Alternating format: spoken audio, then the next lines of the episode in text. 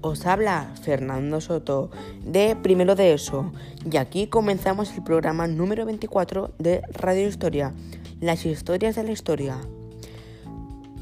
Hoy os hablaremos sobre la tumba de Tutankamón.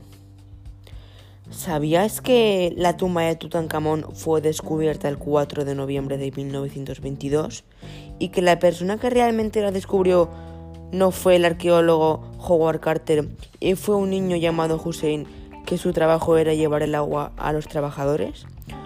¿O que cuando llevaron la tumba al museo y la gente empezó a morir decían que estaba maldita?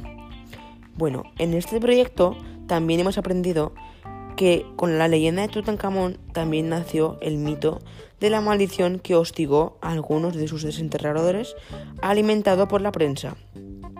No olvides que a Tutankamón lo enterraron en el Valle de los Reyes en 1323 a.C.